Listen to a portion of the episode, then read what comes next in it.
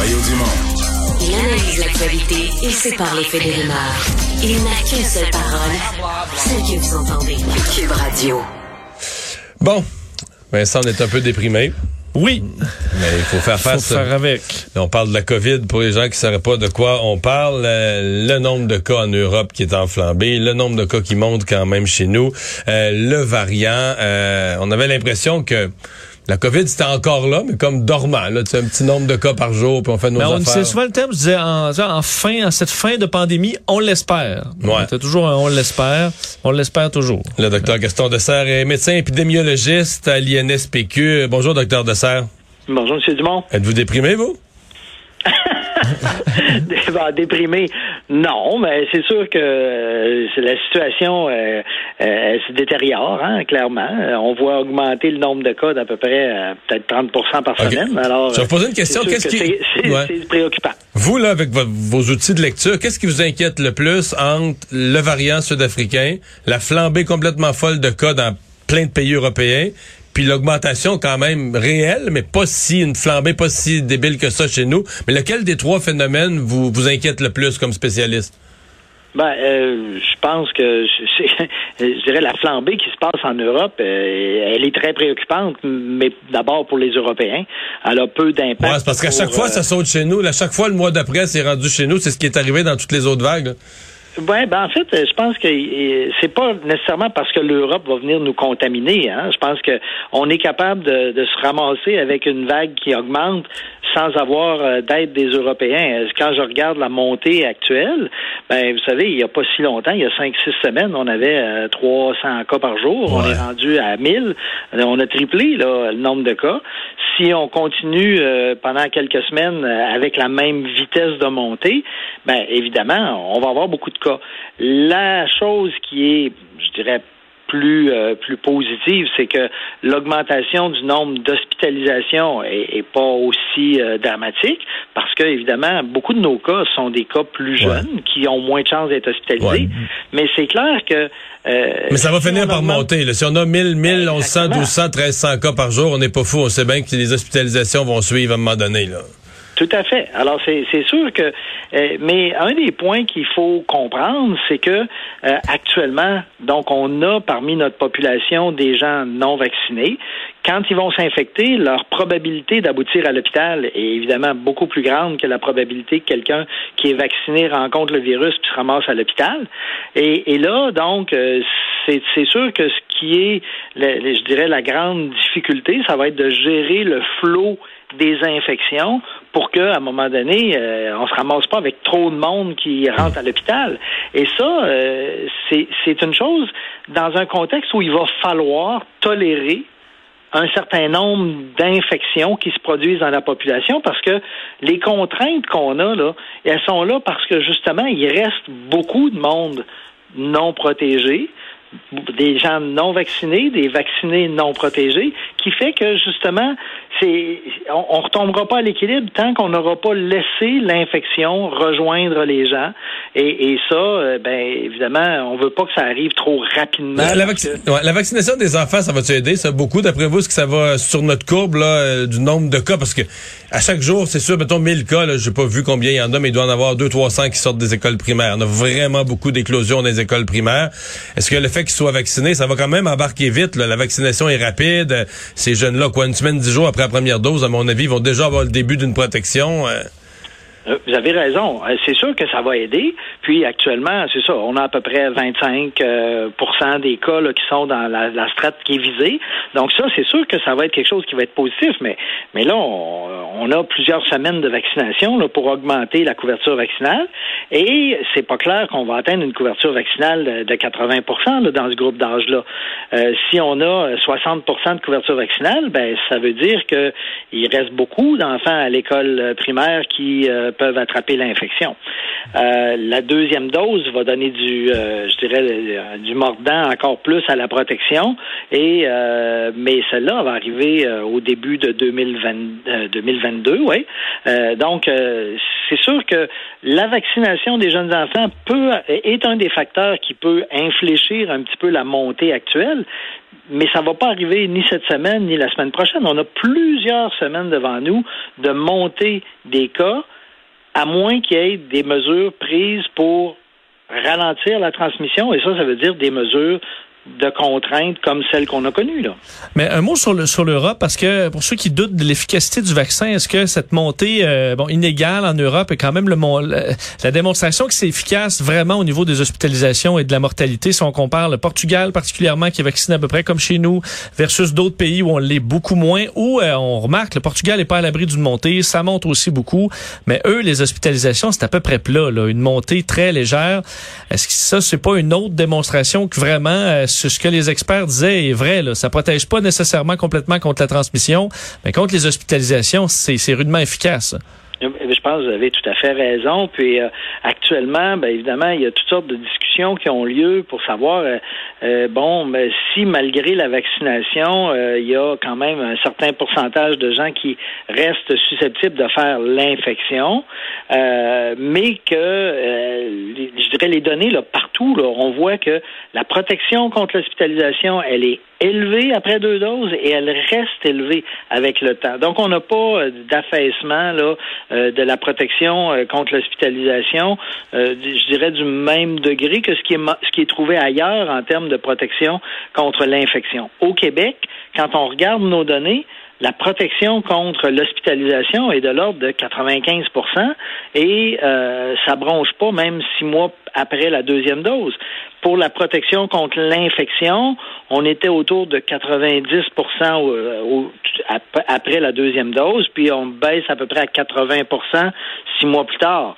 Donc, il y a une petite baisse, mais qui n'est pas énorme, mais qui est présente. Puis là, on continue de surveiller. Mais c'est clair que si on perd la protection contre l'infection, mais qu'on garde la protection contre l'hospitalisation, évidemment, euh, ce que vous décriviez pour le Portugal, ben, c'est ce qu'on va voir aussi là. Le variant appelé aujourd'hui Omicron, le nouveau variant euh, qui est apparu en Afrique du Sud. Euh, double question. Est-ce que pour vous, c'est inévitable qu'il va aboutir chez nous un jour ou est-ce qu'on a encore une chance de s'en protéger? Et deux, euh, jusqu'à quel point il vous, euh, il vous inquiète?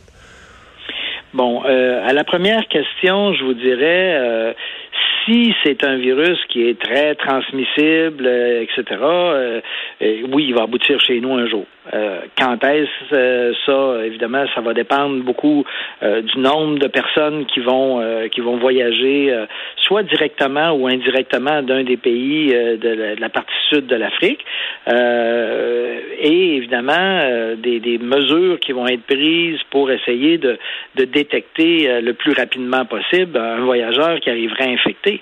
Mais vous savez, le contrôle des infections aux frontières ça reste quelque chose qui est extrêmement compliqué parce que quelqu'un pourrait passer un test 72 euh, heures avant d'arriver au Canada, euh, mais euh, évidemment, si c'est infecté entre la période où il a passé le test et, le moment où il arrive au Canada, le test n'aura rien découvert. Et, et, la personne pourrait arriver à être infectée puis transmettre la maladie. Donc, actuellement, les pays n'ont pas eu des gros succès à bloquer les nouveaux variants. le variant Delta est rentré à peu près partout en criant ciseaux. Euh, je pense que notre capacité réelle à bloquer les, euh, les importations de nouveaux variants qui seraient très contagieux, euh, elle est limitée. On peut peut-être retarder, mais de dire qu'on va empêcher puis que ça n'arrivera pas, non. Quand est-ce qu'on va savoir si le vaccin est efficace? Pour ce ou aussi efficace contre ce variant-là? Ben, je vous dirais que pour pouvoir mesurer l'efficacité, ça nous prend des gens qui euh, ont été euh, infectés avec ce virus-là. Donc ici, on est incapable de mesurer ça. Ça pourrait être fait en Afrique du Sud actuellement avec les cas euh, dont ils disposent, puis là ils peuvent vérifier. c'est probablement ce qu'ils vont faire, dans, mais ça va prendre quelques semaines quand même là, pour accumuler des statistiques. Ah oui. Qu'est-ce qui nous inquiète exactement là-dessus? On parle de plusieurs mutations. Ça semble, je voyais, je disais, de, bon, des, des, des virologues qui étaient un peu étonnés là, de, de voir ce, ce, ce, ce, euh, ce variant. Qu'est-ce qu'il y a de particulier? Pourquoi on pense qu'il pourrait être plus contagieux que d'autres? Euh, en fait, euh, je pense que ce qui, ce qui est assez particulier, c'est que, bon, par rapport au virus original, le, virus dont on parle, le Omicron, aurait sur la protéine de surface, donc la fameuse protéine S, la spicule, qui permet au virus de s'attacher dans les voies respiratoires des humains, il y aurait une trentaine de mutations. dans le site de liaison, la place où est-ce que le virus s'attache vraiment directement sur notre nos cellules dans le nez ou dans la gorge ou dans les poumons. Euh, là, avec le variant Delta, par exemple, il y a trois mutations. Avec celui-là, il y en a dix mutations.